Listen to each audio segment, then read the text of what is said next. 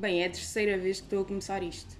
Claramente já não sei gravar uh, tirito sozinha.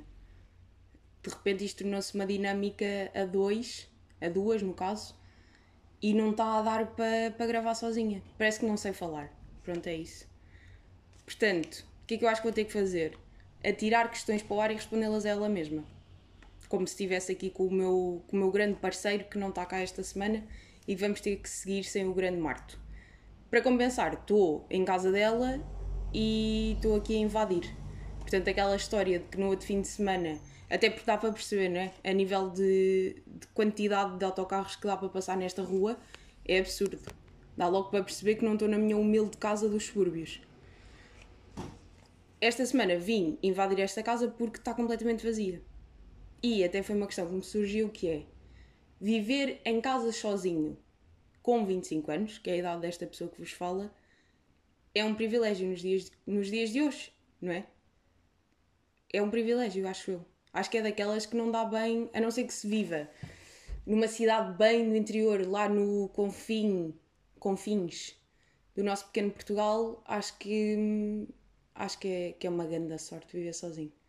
Eu adorava. Por acaso, olhem, era um grande sonho de, de infância viver sozinha. Porque eu não sei as minhas antissocialidades deviam ter um, um pozinho nisso aí, mas, mas sempre quis boa viver sozinha. E este fim de semana provou-me que sim, que eu adoro viver sozinha. Ou então também só me está a saber bem estar aqui sozinha, porque no geral estou sempre cheia de pessoas em casa, então hum, sabe bem descansar eh, assim os tempos. Será que depois, passado um ano ou dois, torna-se lonely? Provavelmente acho que sim. E hum, e acho que para viver sozinha nunca pode ser uma casa tão grande, que esta casa tem quatro quartos. Isto é um escândalo, isto está para ter uma sala para cada uma das atividades. A sala da leitura, a sala de trabalhar, a sala de dormir, a sala de estudar livros e de ver filmes. E ah, dava para ter ali um, uma sala de cinema. Por acaso era giro ter esse conceito, ter assim salinhas para atividades. Imaginem que as casas, em vez de serem como elas são, como nós conhecemos, sala, quartos, cozinha, casa de banho, tínhamos mini salinhas para tudo. Assim, pequenas salinhas, uma coisa do género 5 metros quadrados, que eu nem sei o que é que são 5 metros quadrados porque eu não tenho a mínima noção de distâncias, dimensões ou capacidades de. O meu cérebro não consegue imaginar, mas vamos. Pronto, vocês que têm essa capacidade conseguem. Tínhamos sim salinhas para tudo. Pessoas que fazem cerâmica, tinham a sala da cerâmica. Pessoas que passam a ferro, que é uma atividade que não existe na minha vida porque eu acho que nenhuma roupa precisa de ser passada a ferro. Eu não devo passar a ferro há anos, não me lembro da última vez. Pré-pandemia, muito pré-pré-pré. As minhas camisas, como é que se faz? Pendura-se no cabide e aquilo eventualmente fica direito. São truques que eu vos lanço e que vocês têm que aprender para facilitarem a vossa vida. Resulta, garanto-vos. Tinham a sala de passar a ferro, se forem hum, se gostarem de se vos pôr por esse, por esse sofrimento completamente desnecessário, a, a sala da leitura, a sala de vestir, onde tinham a, a roupa, e pronto, e tinham assim pequenas divisões dentro da casa. Só que depois deve ficar da cara, não é? Porque a nível de paredes e paredezinhas, e meio claustrofóbico, porque depois a casa é só. Yeah, porque é que as casas têm todas ter o mesmo conceito de, de espaços? Porque é que não há casas mais, mais ocalhas? Pronto, se algum dia tiver dinheiro, faço uma casa ao calhas. Eh, mas eu, o único problema é que eu curto casas pequenas. Pronto, portanto, logo aí estava um bocado condicionada. Não consigo conceber a ideia de ter uma casa gigante a não ser que tivesse 10 filhos. E como isso nunca vai acontecer, hum, acho bem, hum, bem difícil. Por acaso, agora estava a dizer isto nunca vai acontecer. Nunca vai acontecer, acho eu. Uma pessoa nunca sabe. Vocês são daquelas pessoas que gostavam de agora poder ir ao futuro, dar uma olhadela, agora, tipo, durante 5 minutos conseguiam ir ao futuro, daqui a 20 anos, viam como estavam as vossas vidas aos 45, se tiverem a minha idade, estavam lá 5 minutos a ver e depois regressavam. Agora, diria que saber como é que estão as coisas daqui a 45 anos implica que nada daquilo que se faça daqui até esses 45 anos possa mudar esse futuro. Ou não. Estão a perceber? Essas cenas de futuro sempre me atrofiaram bem, porque é como é que se pode prever o futuro se o facto de eu agora me levantar e ir ali à cozinha, abrir a torneira e lixar um cano e vem cá o, gajo que trata dos canos, canalizador, e depois cai uma panela em cima do pé dele e ele fica sem pé. Estão a perceber estes conceitos que podem mudar a vida. Ou então, se eu simplesmente não beber água e me desidratar, posso eu ficar desidratado e ir para o hospital e de repente a vida dá toda uma volta por causa de eu ter ido à cozinha buscar água assim ou não. Portanto, é completamente impossível de prever o futuro. Mesmo que houvesse pessoas que tivessem poderes, é impossível, porque tudo faz diferença. E depois sabem o que é, é mais assustador? É pensar que não há uma forma certa de fazer as coisas, ou seja, a vida são só inúmeras possibilidades de coisas que nos podem acontecer. Nunca vamos saber qual é que era o melhor para nós, nunca vamos saber o que é que era a melhor decisão, porque não há melhor. É só, há muitas hipóteses dentro de uma vida só. E se isto não vos atrofia à noite, eu não sei o que é que atrofia. Porque, por acaso, há imensos pensamentos. Por exemplo, se eu antes de dormir meter na cabeça que agora vou morrer durante 8 horas, durante 8 horas vou estar completamente inconsciente daquilo que se passa à minha volta. Começa a atrofiar e não consigo dormir. Porque a ideia de estar inconsciente durante tanto tempo é assustadora. E para além de estares inconsciente, perdes o controle daquilo que tu pensas. Começas a inventar histórias. Começas a, ir buscar coisas da tua vida e a misturar cenas que não têm nada a ver umas coisas com as outras. Por acaso eu não sei nada do género de sonhar com coisas impossíveis. Eu sonho sempre com, com realidades minhas, sejam de há 20 anos, de quando eu tinha 5, ou de agora, e depois aquilo mistura tudo e dá grandes salganhadas, mas. Mas é isso, atrofia-me essas ideias. Ou às vezes, quando tenho que ir para um sítio e sei que vou estar lá durante imenso tempo, atrofia-me a ideia de saber que aquilo vai ter que durar 9 horas, por exemplo, e, e naquelas 9 horas sou obrigada a estar ali. Se calhar isto é mesmo um pânico de. De querer controlar cenas e não conseguir, ou pânico de. a ideia de que uma coisa vai demorar muito tempo coisa. Mas também não é fixe andar a ser surpreendido, portanto também não sei o que é que é. Melhor se é saber que durante aquelas 7 horas já tens um plano definido e que não vais ser dali, ou durante aquelas 7 horas pode acontecer qualquer coisa no mundo. O que é que preferem? Eu acho que como sou dos controles, prefiro saber hum, o que é que vai acontecer. E há sou uma seca, na verdade. Mais atrofios. Uh, a ideia de infinito. O que que é uma coisa ser infinita? Vejam lá se percebem, ok, nunca acaba. Mas o que é que é nunca acabar?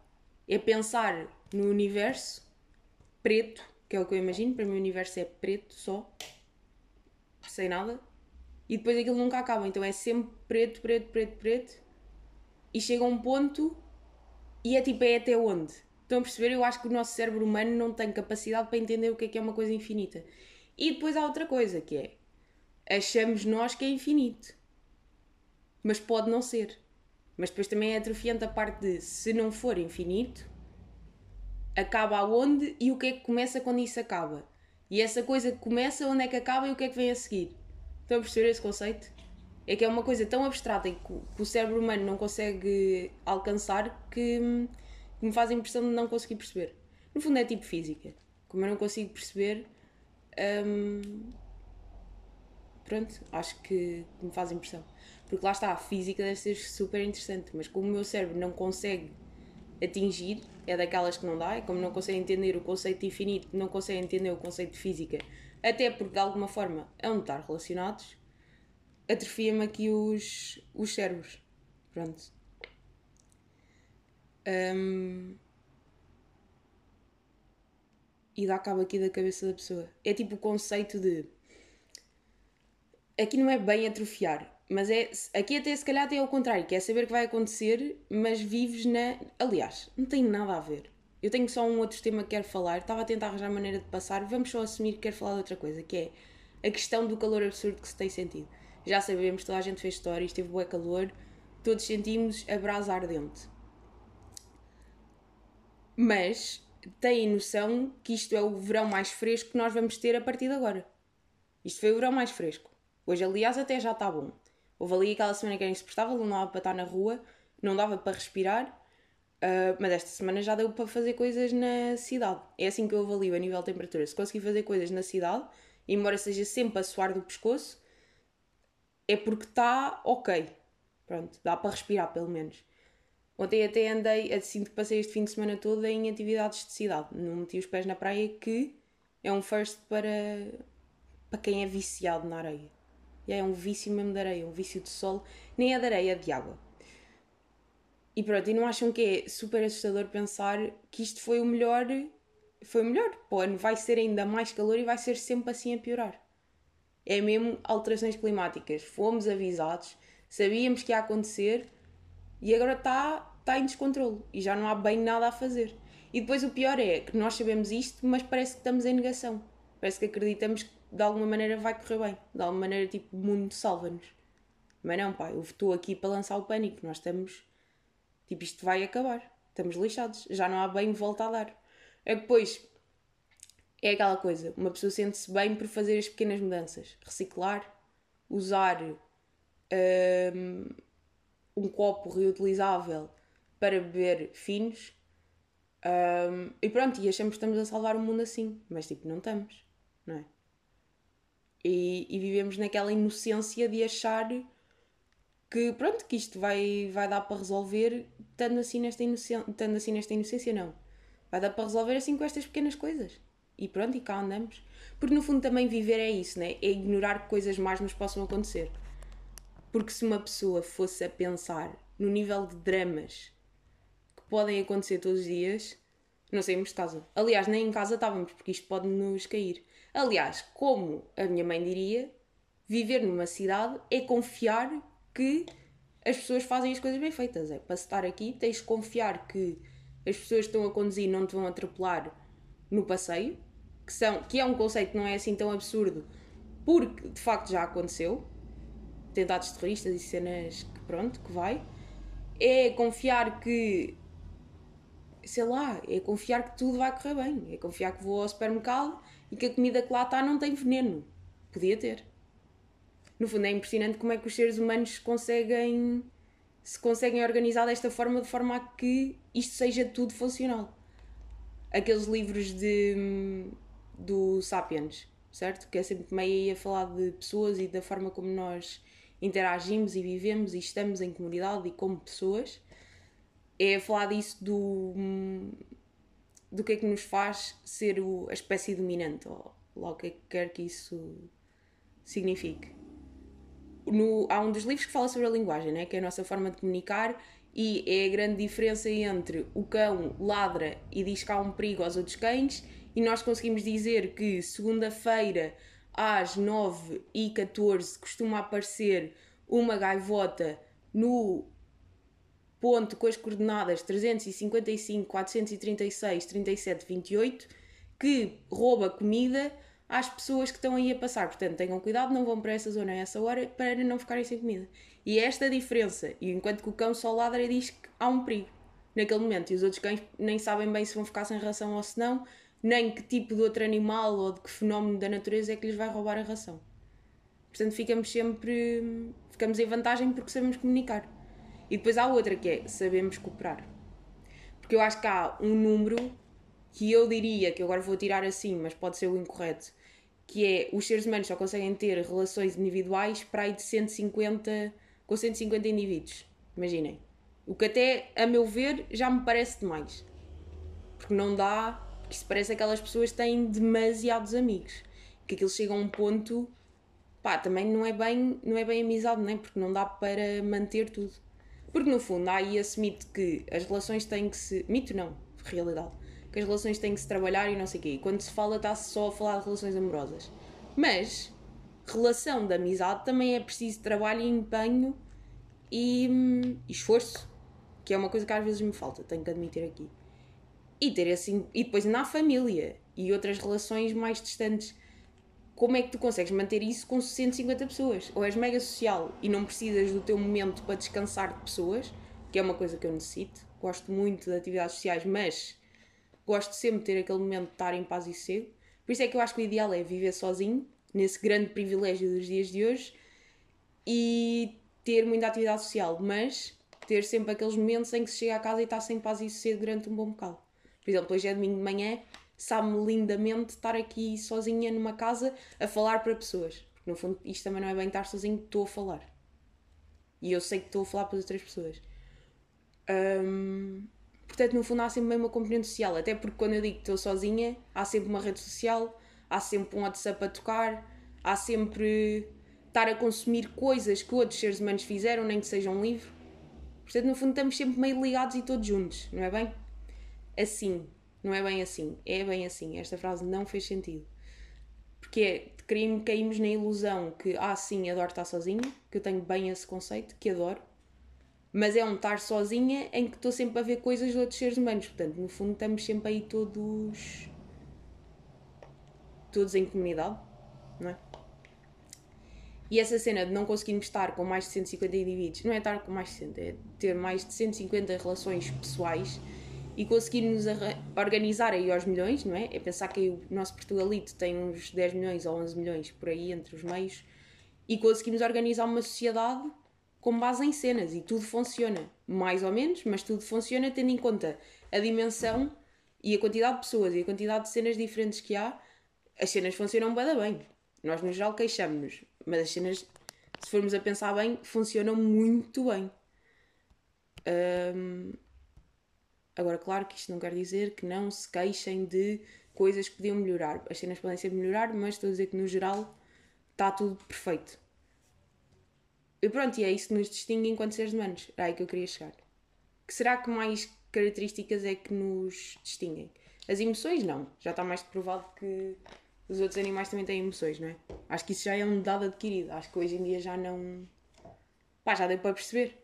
E os, as pessoas que não admitem que os animais têm emoções e que sentem dor, tipo questões estouradas e afins, eu acho que lá no fundo as pessoas que defendem isso sabem que não é bem verdade. Ou se calhar não. Que isto às vezes também sou eu com as minhas noções da minha bolha, não é? Porque eu acho que nós também temos este problema. Que ficamos com a nossa bolha e com os nossos amigos e com as pessoas que nos rodeiam com opiniões muito semelhantes às nossas, na maior parte das coisas. E depois, para mim, é tão óbvio que os animais diga-se, por exemplo, todos sentem dor enquanto estão a levar facadas nas costas, não é? Que é mesmo assim. Que eu acho que toda a gente partilha desta opinião, só que há pessoas que parece que não conseguem admiti-la. Mas se calhar há pessoas que discordam mesmo. E isto às vezes até é meio o, o choque da bolha, não é? Porque nós achamos que toda a gente pensa de uma determinada forma, pensamos, claro, o mundo já está tão evoluído a um ponto que hum, toda a gente já ultrapassou determinadas questões, mas depois percebes que não e, e pronto, é o, o, o choque da bolha. E é assim. Não é a... E depois fico sempre na dúvida, nestes choques, que é... Então, mas será que eles não pensam mesmo assim? Ou que por interesse mantêm o pensamento antigo e reprimem estas novas ideias, embora saibam lá bem no fundo que estão certas, só como não querem admitir por alguma razão, porque não lhes dá jeito, continuam a reprimi-las e acham mesmo que a outra é verdade. Aí é bem se percebeu nada. Não se percebeu nada, mas acho que deu para perceber. No fundo, vocês sabem o que eu quero dizer ou não. Um, não sei, pá. Não sei qual das opções é que deve ser. Mas muito provavelmente deve haver pessoas que acham mesmo que, que não, que é certo fazer das outras formas e não sei o quê. Até porque Estados Unidos e caos de, de questões de direitos humanos, no fundo. Portanto, essa questão do ai, ah, já é 2022, já há questões que não são questões, é falso. É, é a nossa noção de, de bolha. Mas eu tenho muito isso. Portanto, se calhar a solução é tenho que mudar com mais pessoas que tenham opiniões diferentes às minhas. Porque, por acaso, era, era bom que houvesse espaços. Pronto, olha, ideia para Lisboa.